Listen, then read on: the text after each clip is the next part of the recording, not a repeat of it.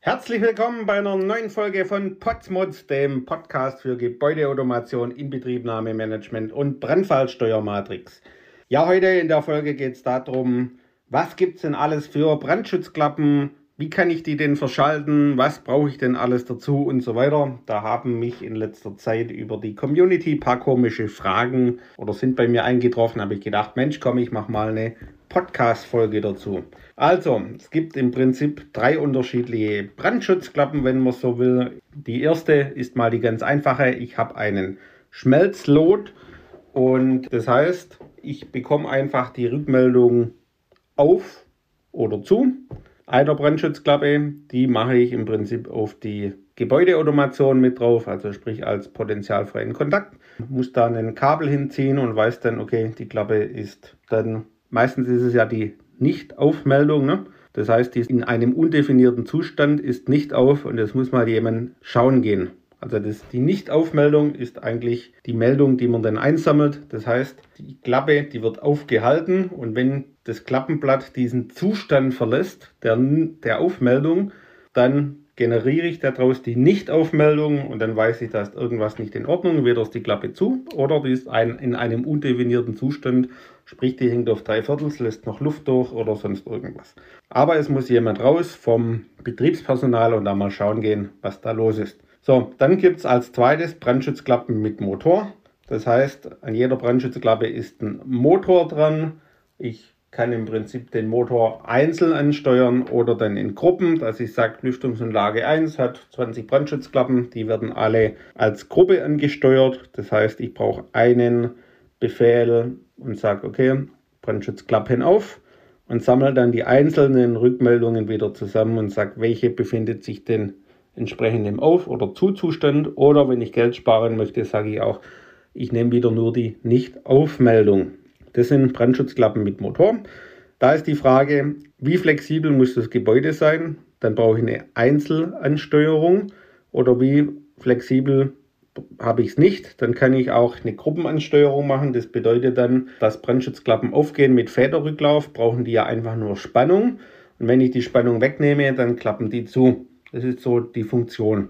Und jetzt kann ich das jetzt mit jeder Brandschutzklappe einzeln machen, also mit Einzelverkabelung dorthin. Oder ich sage dann, Mensch, mir reicht es eigentlich, wenn ich fünf oder acht Klappen zusammennehme. Ich ziehe nur eine Steuerspannung im Prinzip dorthin, um die Klappen aufzufahren und verteile die dann vor Ort in die Klappen rein. Da ist wieder die Frage, wie flexibel muss das Gebäude sein, weil wenn die Kabel einmal drin liegen bis zu dem Bereich und es kommt irgendwo eine Klappe dazu, dann habe ich das Thema, dass es relativ schwer ist, wenn ich da keine Platzverhaltungen für weitere Klappen habe, vor Ort in diesen Verteilerkästen dann und ich brauche natürlich einen zweiten Verteilerkasten, um von den ganzen Klappen die Rückmeldungen wieder einzusammeln. So, dann kommen wir zu den nächsten Brandschutzklappen. Das sind die mit Motor- und Rauchmelde-Auslöseeinrichtung. Das heißt, die sind wie mit Motor und haben zusätzlich einen Rauchmelder dabei. Was ist dort wichtig? Das, und das ist auch generell immer wichtig, dass der Motor mit seiner Brandschutzklappe eine gemeinsame Zulassung hat. Und jetzt muss auch die Rauchmeldeauslöseeinrichtung eine Zulassung mit dem Motor und der Klappe haben, damit man brandschutztechnisch in Anführungszeichen sauber ist. Heißt im Umkehrschluss, diese Rauchmeldeauslöseeinrichtung ist dafür da, wenn in Räumen beispielsweise die Brandschutzklappen offen sein müssen, weil man jetzt eine undefinierte Anzahl an Lüftungsgeräten hat, die dort einbläst.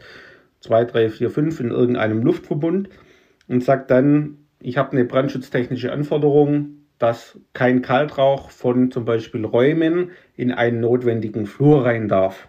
Dann brauche ich eine Rauchmeldeauslöseeinrichtung. Das wäre jetzt so ein praktischer Fall.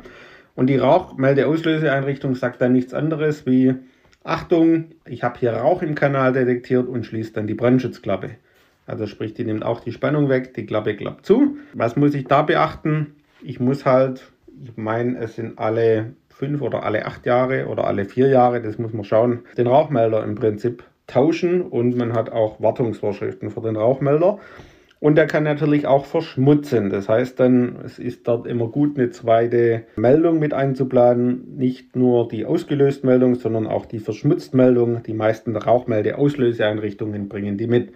So, wenn man sagt, Mensch, so viel Kabel in meinem Gebäude, so viel Platz habe ich gar nicht, gibt es ja noch die Brandschutzklappen-Bussysteme.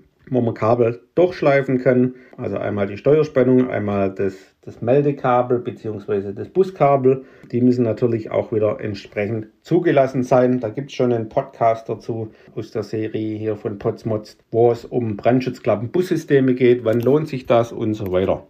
Ja, heute ging es mal da kurz drum, welche unterschiedlichen Brandschutzklappen gibt es, was sind die Funktionen und ja, wenn es euch gefallen hat, lasst gerne einen Like da. Ansonsten bis zum nächsten Mal oder schaut bei uns auf der Homepage vorbei unter www.pots-gebäudeautomation.de. Bis zum nächsten Mal. Tschüss und ciao.